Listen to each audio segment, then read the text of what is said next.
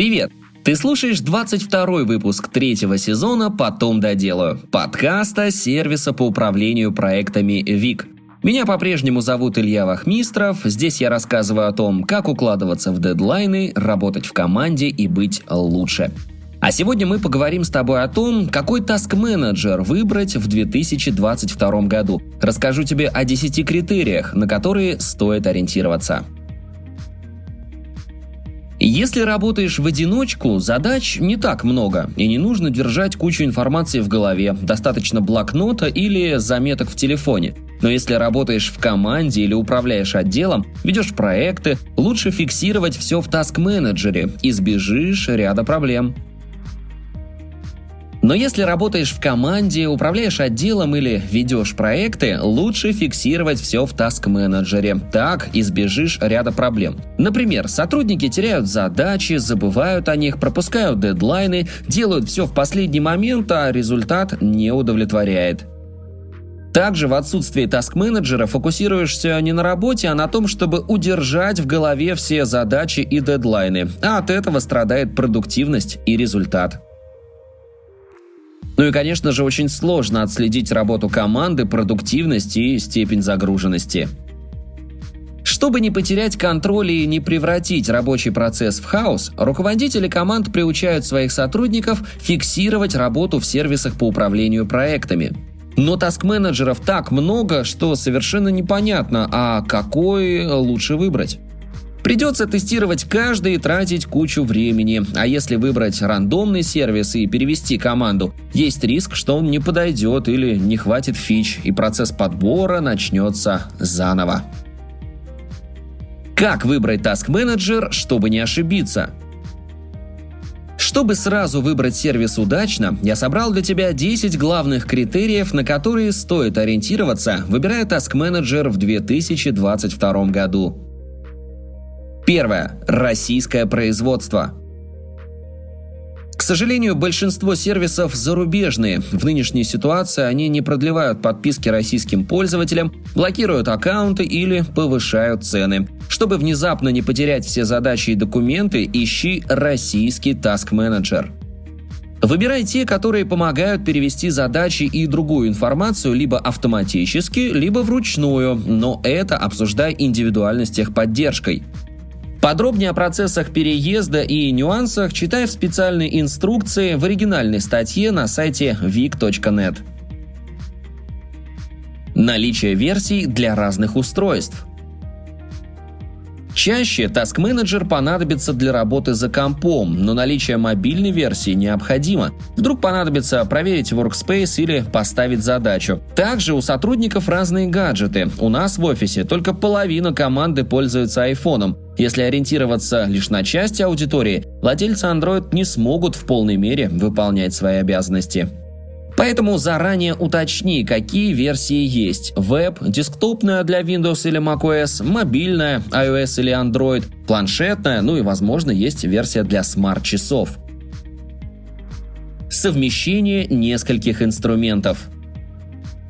Обычно Task Manager выполняет роль планера и задачника. Такой инструмент слишком ограничен по функционалу, Приходится еще плодить кучу доп-сервисов, CRM, текстовый редактор, хранилище, Zoom, мессенджеры и многое-многое другое. Легко в них затеряться, а обилие вкладок начинает раздражать. Решение есть – сервис, который совмещает несколько инструментов сразу, в том числе и планер. Например, VIC – Task Manager, CRM-система и база знаний для хранения документов, текстов, регламентов и так далее. Техподдержка. Когда техподдержка сервиса помогает обучить работе в нем, адаптировать команду намного легче. Оцени работу техподдержки каждого таск-менеджера, проанализируй скорость ответов, заинтересованность в помощи и результат обращения. Интеграция с другими сервисами. Опять же, сервисов для работы куча, их нужно где-то фиксировать. У каждого проекта свои ссылки в Figma, свои папки на диске и так далее. Выбирай сервис, где можно создать единое рабочее пространство со всеми ссылками, файлами и интеграциями. Как минимум интеграции с Google Docs, Sheets, календарь, Figma должны быть. А чем больше сторонних сервисов интегрированы, тем удобнее. Наличие триал-периода и бесплатной версии. Если сервис сразу требует оплату или выдает триал только после, пользоваться не стоит. Всегда сначала тестируй. Хорошего сервиса триал должен быть и, кстати, без лимита числа пользователей в твоей команде. Внутренние чаты. Хотя для общения с коллегами чаще выбирают Telegram, чаты в Task Manager тоже важны. Мессенджеры больше заточены под потоковое общение и флут, поэтому легко потерять важную информацию или клиента. А когда у каждого проекта свой чат в Task Manager, где пишут только важную информацию, процессы более слажены. Понятный интерфейс и кастомизация – Приятное дополнение к широкому функционалу – кастомизация. Если есть темная тема, фоны и цвета, сотрудники настроят сервис под себя. А если сервис интуитивно понятный и в нем легко разобраться без вечного общения с техподдержкой, то в такой сервис будет проще вовлечь команду. Если большинство фич в Task Manager будут неочевидны, адаптация команды затянется.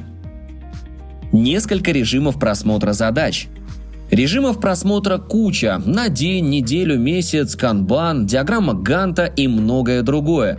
Мне, например, удобнее, когда задачи видны в разрезе недели, а моя коллега чаще пользуется канбан-досками.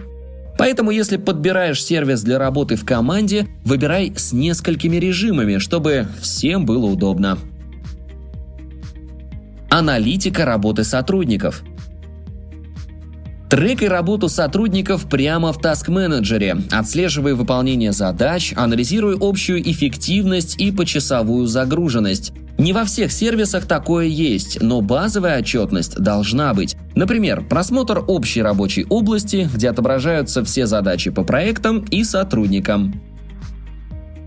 Главное, чтобы сервис подошел тебе и твоей команде – Составь список подходящих таск-менеджеров, добавь плюсы и минусы. Затем обсуди с командой, кому какие сервисы ближе. И только тогда, когда решение уже принято и вы готовы к переезду, начинай процесс адаптации сотрудников.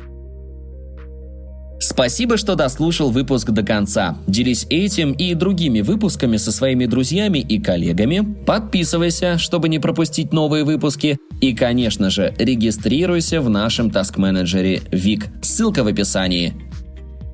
На этом все. До встречи в следующем выпуске.